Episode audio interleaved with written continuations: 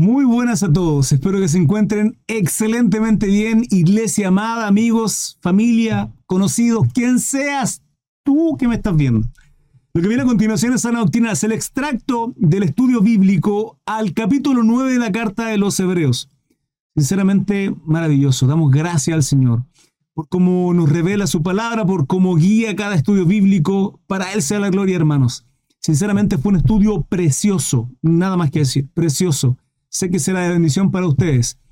Si es así, les agradecería su like, que se suscriban a mi canal si no están suscritos, em, me siguen en las redes sociales. Abajo hay un link, dice link tree. Están todas las plataformas, todas las redes sociales para que me sigas. Disfruta este contenido y sé que será de bendición para ti. Damos lectura, Hebreos capítulo 9, versículo 1, en el nombre del Padre, Hijo y Espíritu Santo. El culto en el santuario terrenal. Probablemente en sus versiones, si están leyendo la Reina Valera del 60, no aparezca. No pasa nada. Tranquilo. No se ofusquen. No se abatan. Su alma. Eh, la Biblia Nueva Versión Internacional se aparece. ¿Sí? Como desde el 1 hasta el 10. Así que espero poder recordar que del 1 al 10 tengo que hacer un alto. Ya, em, dice así. Ahora bien, aún el primer pacto. mi pantalla por acá? Sí. Ahora bien, dice. Aún el primer pacto tenía ordenanzas de culto y santuario terrenal. ¿Sí? Este santuario que tenía que ver con, con los atrios, luego el lugar santo, donde habían ciertos utensilios, muebles, etcétera, todo con una finalidad. Y ahí operaban los sacerdotes. Pero había un lugar más íntimo donde, donde, donde se manifestaba la presencia de nuestro Dios en el lugar santísimo. Lugar santo, lugar santísimo. Quiero que me presten mucha atención, hermanos. Por favor, todo su sentido. Padre amado, que, que nada interceda en este estudio bíblico en la vida de mis hermanos y en mi vida. ¿Por qué? Se volvió loco Instagram. Se volvió loco. Hago la oración y pasa esto. Tres doritos después. Eh, ¿Por qué, hermano? Porque vamos a ver algo tremendo que ocurre que deberíamos ya tenerlo revelado desde los capítulos anteriores. Hoy día sentí mi corazón de compartirle esto. 9.1 dice, ahora bien, aún en el primer pacto tenía ordenanzas de culto y un santuario terrenal, porque el tabernáculo estaba dispuesto así. En la primera parte llamada lugar santo estaba el candelabro la mesa y los panes de la proposición. Tras el segundo velo, segundo velo, estaba la parte del tabernáculo llamada el lugar santísimo. Esto es para aquellos que tal vez desconozcan la historia de cómo se hacía la ofrenda o cómo operaba este tabernáculo, el de alguna manera el primer templo, sí, de alguna manera, porque en realidad el primer templo eh, físico, no en carpas, lo hace Salomón, ¿sí? David lo quería hacer, pero lo hace Salomón, a él se le encomienda esta, este trabajo, esta, esta labor preciosa, ¿sí? Pero estaba de esta manera mm, operando, las cuales, todo hermano, todas las instrucciones, esto está en Éxodo, todas las instrucciones se les da a Moisés. Entonces, el cual tenía un incensario de oro y el arca del pacto cubierta de oro. Esto es en el lugar santísimo, ¿sí? El cual tenía un incensario de oro y el arca del pacto. El arca del pacto era una especie de baúl ¿sí? de madera cubierto todo en oro. Cubierta de oro por todas partes, en la que estaba una urna de oro que contenía el maná, alimento que Dios suministraba en el Antiguo Testamento al pueblo hebreo que caminaba por el desierto. 40 años, hermano, por terco y por fiado y además por prostituir, prostituirse con otros dioses. La vara de Aarón que reverdeció. Ahí hay una sobrenaturalidad, un, milagro precioso. La vara de Aarón que, sobre, que reverdeció y las tablas del pacto, las tablas de la ley, los diez mandamientos. ¿Vale? Eso estaba dentro de este arca, hermanos. Y sobre ella los querubines de gloria que cubrían el propiciatorio. El propiciatorio en la tapa de esta arca. Y de este baúl. Para que lo entiendan. Eso se llama propiciatorio. Y sobre este propiciatorio, dos ángeles con su, su ala tocando, su, el uno al otro, de las cuales cosas no se puede ahora hablar en detalle, dice el autor. 6.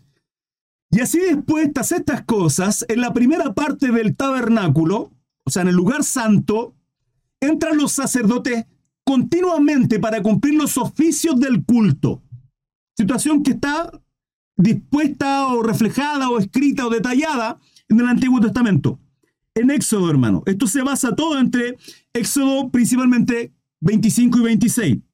Hay alguna referencia a número y a Éxodo 16. ¿sí? En el caso del versículo 4, que hace referencia a Éxodo 16, 33. Eh, con relación al maná, por ejemplo. ¿Vale? Quienes quieran estudiar este tema más profundamente en el Antiguo Testamento, recuerden, Éxodo capítulo 25 y Éxodo capítulo 26.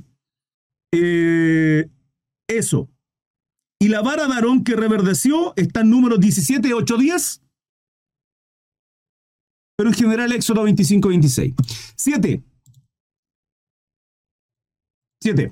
Pero en la segunda parte, solo el sumo sacerdote una vez al año. O sea, en el lugar santísimo, solo el sumo sacerdote una vez al año no sin sangre, vale decir compacto, ¿sí? Con ofrenda, la cual ofrece para sí mismo y por los pecados de ignorancia del pueblo. O sea, para llegar e ingresar al lugar santísimo, el sumo sacerdote, con todas sus vestimentas como corresponde, todo dirigido tal cual está en el libro de, lo, de Éxodo, que fue entregado a Moisés, tiene que primeramente limpiarse, purificarse él y luego presentar ofrenda de purificación al pueblo.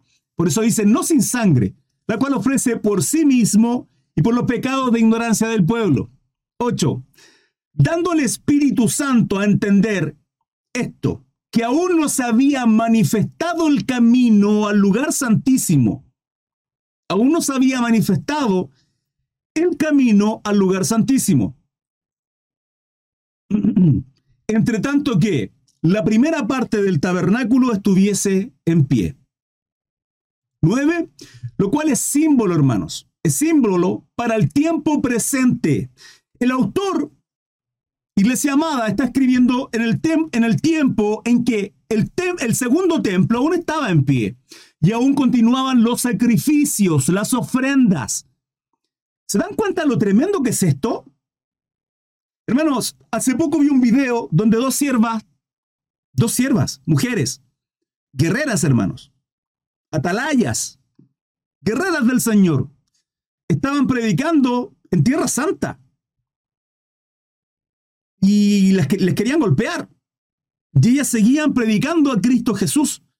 Si hoy día tenemos esta situación, imagínense cómo buscaban a los cristianos, a los del camino en aquella época, y este varón entregando carta, predicando al pueblo judío. ¿Saben lo que significaba eso?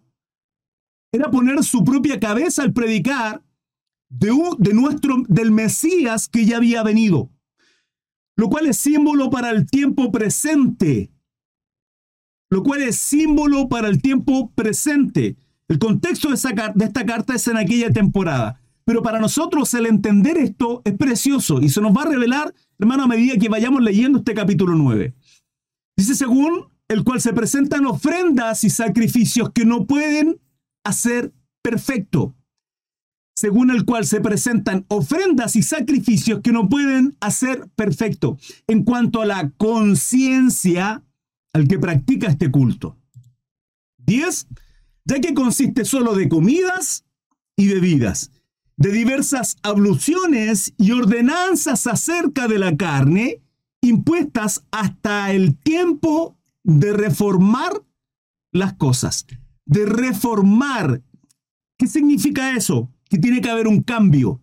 Esto lo venimos estudiando en el capítulo 8, lo venimos estudiando en el capítulo 7, lo venimos estudiando también en el capítulo, todos los capítulos, hermanos, donde el autor de Hebreos, el autor hombre, el autor es nuestro Salvador Jesucristo, el autor de Hebreo direcciona todo el Antiguo Testamento a nuestro Salvador Jesucristo. Hermanos, aquí, hasta aquí, hasta este versículo 10, dudas, preguntas, consultas. Voy a hacer un pequeño alto para ver si estamos comprendiendo absolutamente lo que significaba el Antiguo Testamento, lo que implicaba el tabernáculo, las ofrendas y a grueso modo, hermanos, porque todas las instrucciones están en Éxodo, en el Antiguo Testamento, Y esto es un muy breve resumen ¿sí? de lo que se hacía para limpieza y purificación. Lo que solo uno en, en el lugar santísimo, presentando primero sacrificio, sangre, para purificación de él y posteriormente por el pueblo recién. ¿Sí? Dudas, preguntas, consultas, les leo, hermano. Cualquiera sean, por favor, se lo ruego. 9.11, continuamos la sangre de Cristo. Dice, pero estando ya presente Cristo, pero estando ya presente en Cristo, somos sacerdote. ¿Cómo somos sacerdote? Hermano, ya lo estudiamos. Capítulo 7, el sacerdocio de Melquisedec, y como este es una cristofanía, apuntando a nuestro Salvador Jesucristo. Luego continúa con el 8, Cristo mediador de un nuevo pacto. Y ahora, 9, pero estando ya presente Cristo, somos sacerdote de los bienes venideros por el más amplio y perfecto tabernáculo. ¿Por qué perfecto tabernáculo? Por el que se viene, no, porque está en el cielo. ¿Por qué? No hecho de manos, no hecho de manos de, de hombre, no de esta creación, y no por sangre de machos cabrío ni de becerro, que eran los sacrificios, holocaustos, ofrendas que se presentaban en el Antiguo Testamento, ¿en qué? En el tabernáculo, hermanos, ¿sí? Hecho por manos de hombre, con las medidas que Dios le entrega a Moisés para los sacerdotes y sumo sacerdote. Y no por sangre de machos cabrío, ni de becerro, sino por su propia sangre. ¿De quién? De nuestro Salvador Jesucristo. Él fue el sumo sacerdote que además se presentó como ofrenda para limpiar y purificarnos, hermanos. Por eso dice, sino por su propia sangre. Entró una vez y para siempre en el lugar santísimo. Una vez y para siempre. Por medio de su sacrificio, habiendo obtenido eterna redención. Porque si la sangre de los toros y de los machos cabríos y las cenizas de la becerra rociados a los inmundos pecadores, ¿sí? Santifican para la purificación de la carne. ¿Cuánto más la sangre de Cristo? ¿Cuánto más la Aquí cuando habla de Cristo, hermano, está hablando del ungido. No olvidemos. ¿Cuánto más la sangre de Cristo, la sangre del ungido, la sangre de nuestro Salvador, el cual mediante el Espíritu Eterno, o sea, el Espíritu Santo, vale decir, la manifestación de nuestro Dios, su presencia, se ofreció a sí mismo sin mancha a Dios. Perfecto. ¿Cómo es eso? Justo, sin pecado.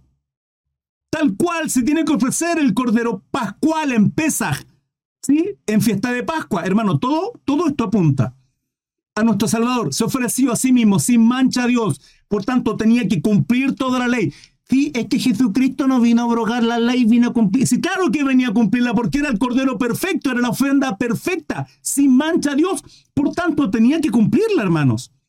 Limpiará vuestras conciencias de obras muertas, vuestras conciencias de obras muertas, para que sirváis al Dios vivo. ¿Cuánto más la sangre de Cristo, dice este versículo 14? ¿Cuánto más? cual mediante el Espíritu Eterno se ofreció a sí mismo sin mancha a Dios, perfecto, justo.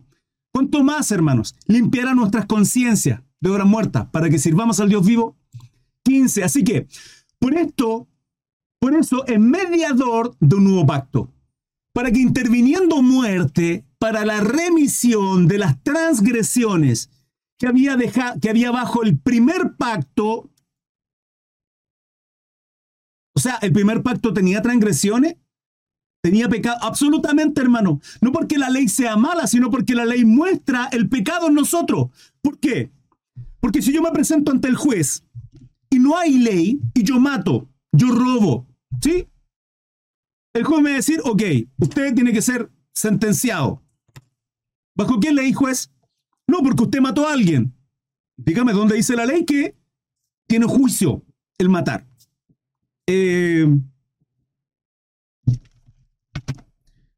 eh, no puede juzgarme. Pero como la ley está dispuesta por nuestro Dios para separar y para que nos apunte al único medio de salvación, nuestro Salvador Jesucristo no es que la ley sea mala, sino nosotros somos corrompibles, nuestro corazón es malo y nosotros pecamos porque nos apartamos, hermanos, en rebeldía. Todo pecado ante Dios es lo mismo, es rebeldía. ¿Por qué es rebeldía? Porque Dios dice, no matarás y mato. No mentirás y mat y, no, no mentirás y mientes. ¿Sí? No adulterarás y adulteramos. No, qué sé yo, todos los pecados que hay, ¿sí? Y lo entonces, ¿qué, ¿cuál es la diferencia entre mentir y matar ante Dios? Lo mismo. ¿Por qué? Porque rebeldía contra Dios. Dios me da una ordenanza, el Padre me da una ordenanza y yo no la cumplo, estoy siendo rebelde. Entonces, ante Dios, el pecado es el mismo y por consecuencia, esto nos lleva a muerte y nos separa, hermanos, de la relación con nuestro Dios. Fue lo que ocurrió en el huerto del Edén. Así que por esto, por eso es mediador de un nuevo pacto, para que interviniendo muerte para la remisión de las transgresiones que había bajo el primer pacto, porque la ley lo único que hace es mostrar, hermano, que somos malos y perversos, que somos rebeldes ante un Dios. Todo el antiguo pacto lo podemos ver. No hay nadie, ni uno, ni uno, nadie, ni uno solo, salvo nuestro Salvador Jesucristo. Solo Él cumplió perfectamente toda la ley que había bajo el primer pacto. Los llamados reciban la promesa de la herencia eterna. Porque donde hay testamento es necesario que intervenga muerte del testador. Mira lo que dice la nueva versión internacional. En caso de un testamento es necesario constatar la muerte del testador. Ya le voy a explicar esto. Porque el testamento con la muerte se confirma, pues no es válido entre tanto que el testador vive. Acá está hablando de, de herencia. Ejemplo, yo dejo en herencia eh, por escrito un testamento, por eso dice, donde hay testamento, ¿sí? Es necesario que intervenga muerte del testador. O sea, yo dejo este testamento y yo tengo que morir para que esa herencia se cumpla en aquellos que yo dispuse que van a heredar aquello. ¿sí? Por donde hay testamento, es necesario que intervenga muerte, o sea, la muerte de quien escribió esa herencia, del testador. Porque el testamento con la muerte se confirma. Esto no es válido hasta que yo muera. ¿Por qué? Y yo puedo hacer otro. Entonces no tiene validez hasta que yo muera. Pues no es válido entre tanto que el testador vive. ¿Sí? ¿Me van siguiendo? 18. De donde ni aún el primer pacto fue instituido sin sangre. De donde ni aún el primer pacto fue instituido sin sangre. El primero fue con sangre, hermanos. Es con sangre. Porque habiendo, esto es hasta el 22 dijimos, porque habiendo anunciado Moisés todos los mandamientos de la ley a todo el pueblo, tomó la sangre de los becerros y de los machos cabríos con agua, lana escarlata e hisopo y roció el mismo libro, también a todo el pueblo, para limpiarlo, purificarlo, santificarlo, ¿sí? Diciendo, esta es la sangre del pacto que Dios os ha mandado. 21. Y además de esto, roció también con la sangre el tabernáculo tabernáculo, ¿sí? Y todos los vasos del ministerio, todo el utensilio. 22, y finalizamos de momento para hacer otro alto acá. Y casi todo es purificado, casi todo es purificado, según la ley, con sangre y sin derramamiento de sangre, no se hace la remisión. Otro alto acá, hermanos. Es importante entender que tenía que ser todo purificado para culto a nuestro Dios, todo desde los utensilios, el pueblo, a través de ofrenda y todo con sangre. Todo con sangre. Vuelvo a reiterar, todo con sacrificio de sangre. ¿Dudas, preguntas, consulta, hermanos amados? Les leo. Aquí deberían surgir muchas dudas, sobre todo cuando reiteré tres veces algo. Dudas, preguntas, consulta. Jesús fue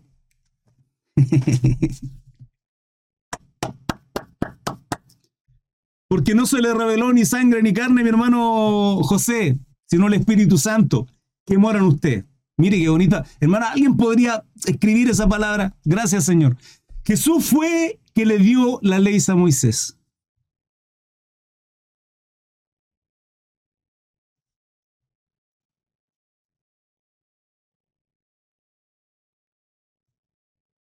Por eso tenía que morir Jesús. Hermano, me retiro. Me retiro. Padre amado. Bendito eres, Señor. Amén, amén, amén, hermanos. El testamento es la herencia de salvación. Pero el testador, o sea, quien hizo el testamento, quien hace la promesa, tenía que morir. Porque el testamento con la muerte se confirma. Pues no es válido entre tanto que el testador vive. ¿Quién es el testador? Nuestro Salvador Jesucristo. Tenía que morir en la cruz. Así también Cristo fue ofrecido una sola vez para llevar los pecados de muchos. Yo el primero, hermanos. Y aparecerá por segunda vez. Gloria al Señor. Le esperamos expectantes, hermanos sin relación con el pecado para salvar a los que le esperan. Eso hacemos. Velamos, estamos expectantes con aceite en nuestras lámparas, hermanos, santificándonos en este camino angosto para llegar a esa puerta angosta. Dios sabrá cuándo. Si este mensaje, si este estudio bíblico fue bendición para ti, por favor te agradecería. Compártelo, sígueme en mis redes sociales, abajo Linktree, todas mis redes sociales, todas las plataformas. Estudios bíblicos a diario, 21 a 15 horario en Chile, 21 a 15 horario en Chile. Que tengas un bonito día y Dios te guarde. Hasta luego. Chao, chao.